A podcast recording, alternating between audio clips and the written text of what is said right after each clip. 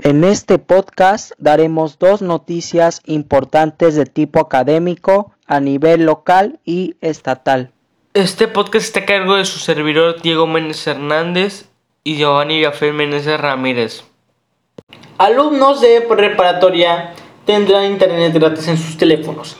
Recibirán tiempo aire suficiente solo para que puedan conectarse a sus clases en línea 400 alumnos del nivel medio superior de Quintana Roo recibirán tiempo aire durante cuatro meses consecutivos para que no tengan pretextos de no conectarse a sus clases virtuales en esta pandemia.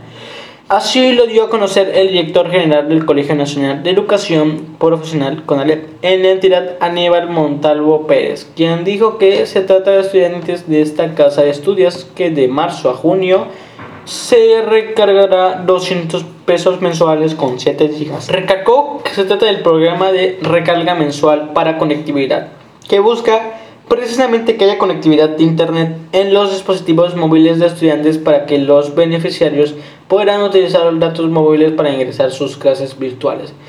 De igual forma, exhortó a los alumnos a no desperdiciar este apoyo en navegación innecesaria por la red ya que eso les limitaría el acceso cuando requieran conectarse a las clases en distancia.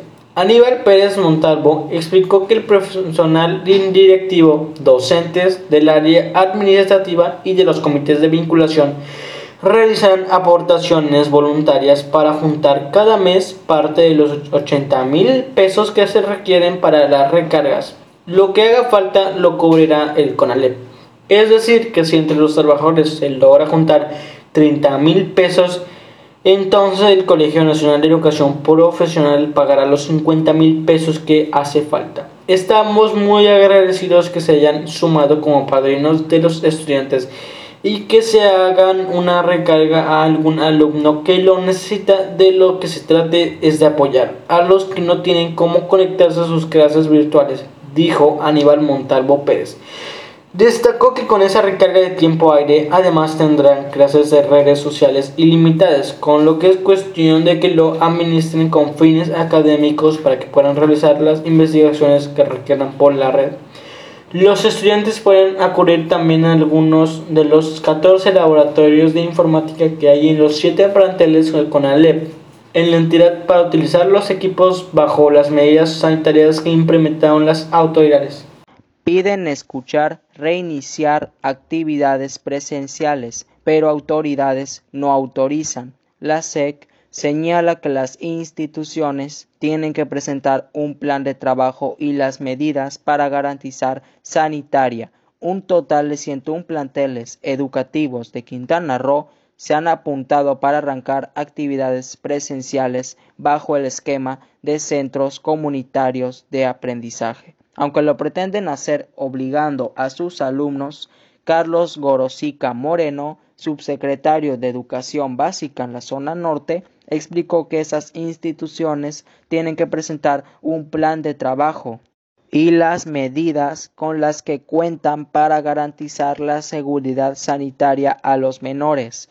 De acuerdo con la dependencia, hasta el momento 101 planteles han enviado solicitud pero ninguno ha sido autorizado para implementarlo, ya que no han presentado todos los requisitos necesarios. Esto no es que meto la solicitud y ya, nos tienen que entregar un plan completo, cómo van a trabajar, cuántas aulas van a usar, las condiciones que tienen, el tipo y proceso de sanitización, la seguridad y otros requerimientos que se tienen que revisar de acuerdo con los lineamientos establecidos Dentro de los 40 minutos permitidos, la asistencia de los alumnos tiene que ser escalonada y el límite diario es del 30% de la matrícula escolar. Las actividades son exclusivamente para brindar asesoría pedagógica, apoyo psicoemocional, consulta de libros, entrega de material, uso de equipos de cómputo y trámites escolares. Ana Isabel Vázquez Jiménez, titular de la Secretaría de Educación de Quintana Roo, aclaró que la presencia de los niños y jóvenes será voluntaria y solo cuando el Estado esté en semáforo amarillo, priorizando a los menores en condición vulnerable. La prioridad sigue siendo la salud y la vida de todos los quintanarruenses. Las madres y padres de familia podrán decidir de manera libre también la asistencia de los maestros y de la comunidad escolar. Serán pequeños grupos, entre 8 y 10 alumnos por 40 minutos. No podemos tener espacios mayores. Sin embargo, algunos planteles privados comenzaron a presionar a los padres de familia diciéndoles que a partir del lunes será obligatorio llevar a sus hijos. Ante esta situación, la COFEPRIS pidió a los padres de familia denunciar a las escuelas que incumplan con las medidas sanitarias, ya que las actividades presenciales como tal no están permitidas. Bueno, eso es todo por parte de nosotros. Muchas gracias por escuchar.